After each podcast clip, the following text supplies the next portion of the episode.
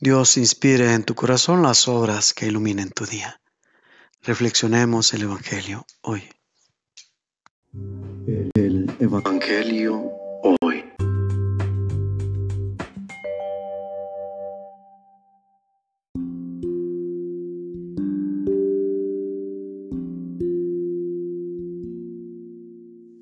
Del Santo Evangelio según San Juan.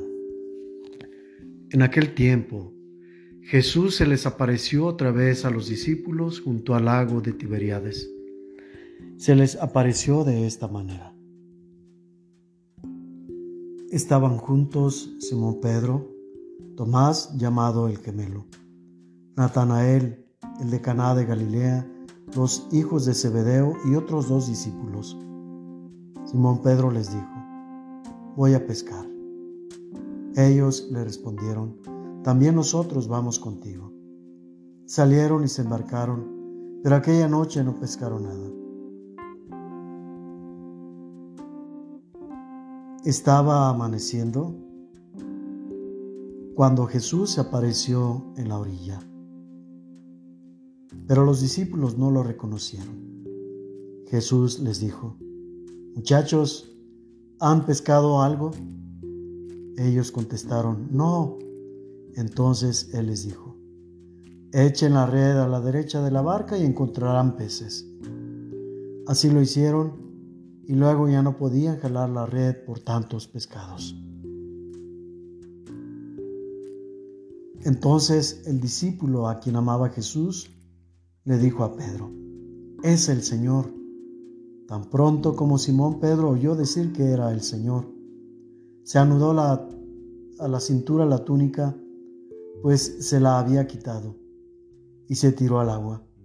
Los otros discípulos llegaron en la barca, arrastrando la red con los pescados, pues no distaban de tierra más de cien metros. Tan pronto como saltaron a tierra, vieron unas brasas y sobre ellas un pescado y pan. Jesús les dijo, tráigale algunos pescados de los que acaban de pescar. Entonces Simón Pedro subió a la barca y arrastró hasta la orilla la red repleta de pescados grandes. Eran 153, y a pesar de que eran tantos, no se rompió la red. Luego les dijo Jesús, vengan a almorzar. Y ninguno de los discípulos se atrevía a preguntarle, ¿quién eres? Porque ya sabían que era el Señor. Jesús se acercó Tomó el pan y se lo dio y también el pescado.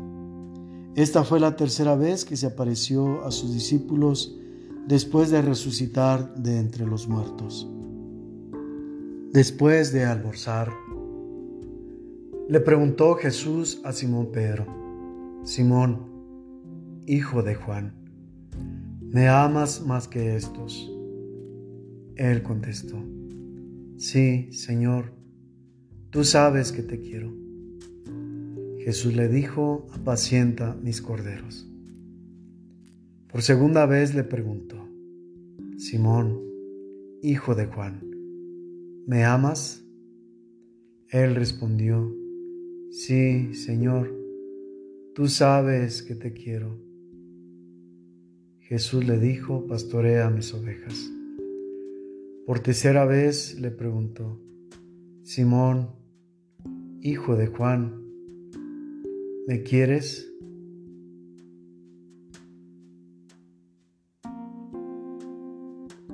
Pedro se entristeció de que Jesús le hubiera preguntado por tercera vez si lo quería y le contestó, Señor, tú lo sabes todo, tú sabes que te quiero.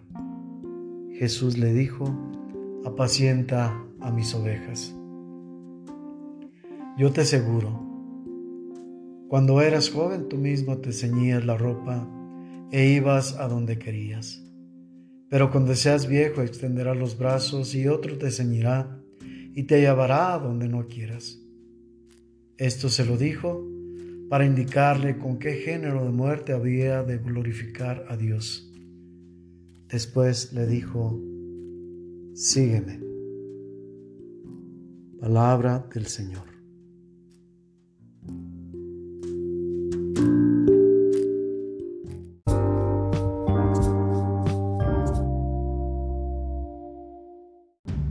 Situación. Hoy.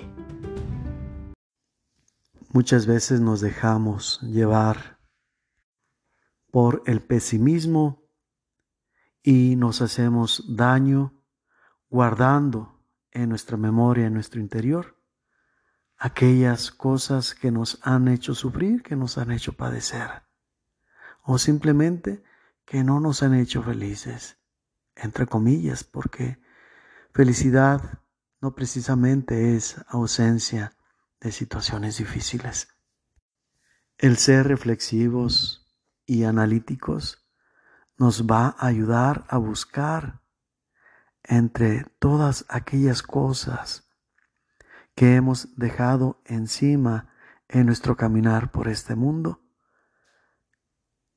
Repito, entre estas cosas, otras muy positivas, cosas que nos han dejado una huella muy honda en el corazón de momentos gratos, tal vez de momentos difíciles, tal vez dolorosos, pero después de sanar, después de haber cerrado la herida, nos damos cuenta que fueron tiempos provechosos porque los pudimos no solamente superar, sino que nos sirvieron para valorar etapas históricas en nuestra vida.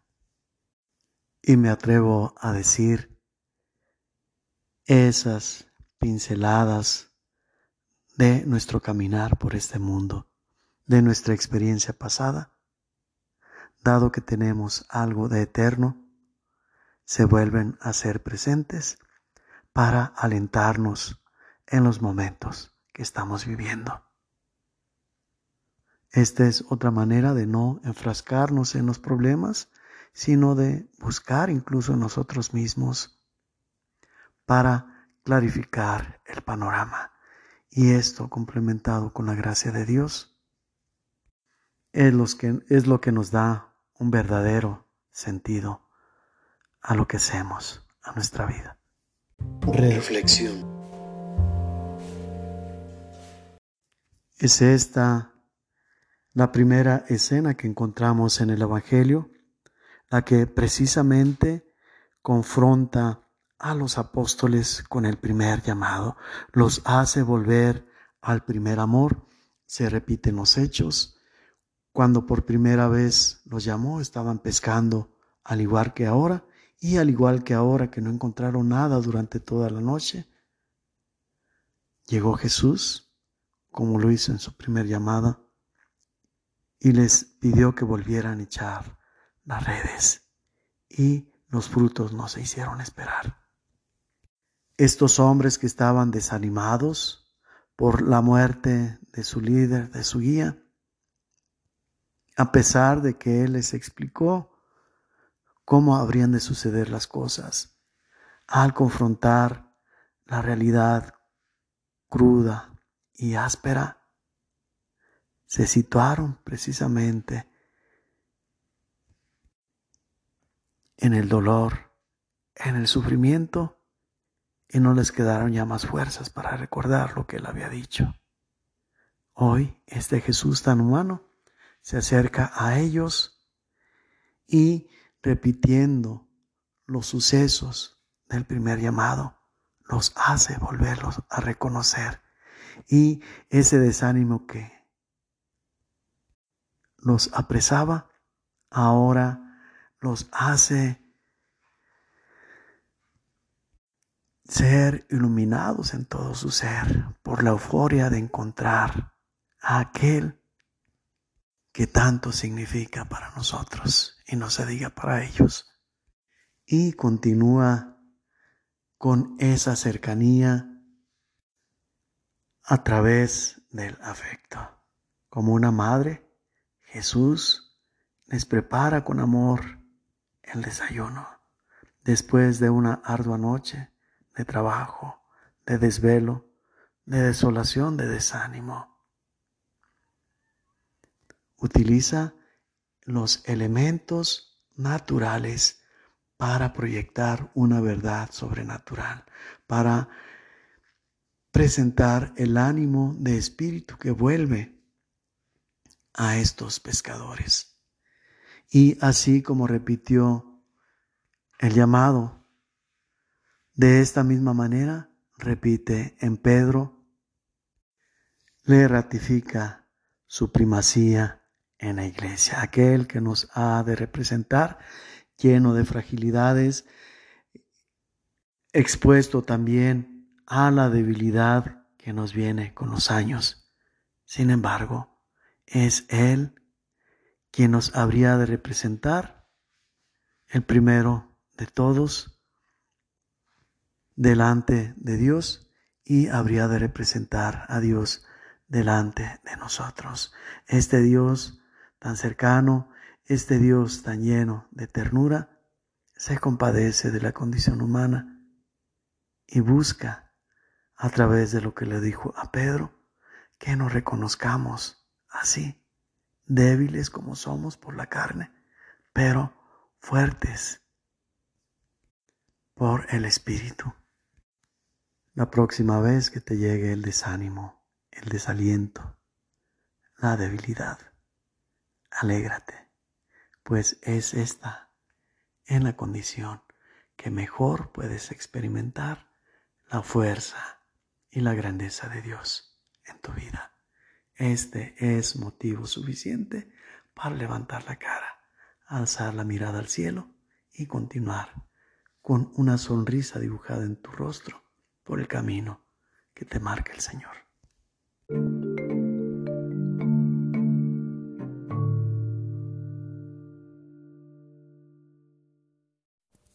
El Dios de la vida te bendiga en el nombre del Padre y del Hijo y del Espíritu Santo.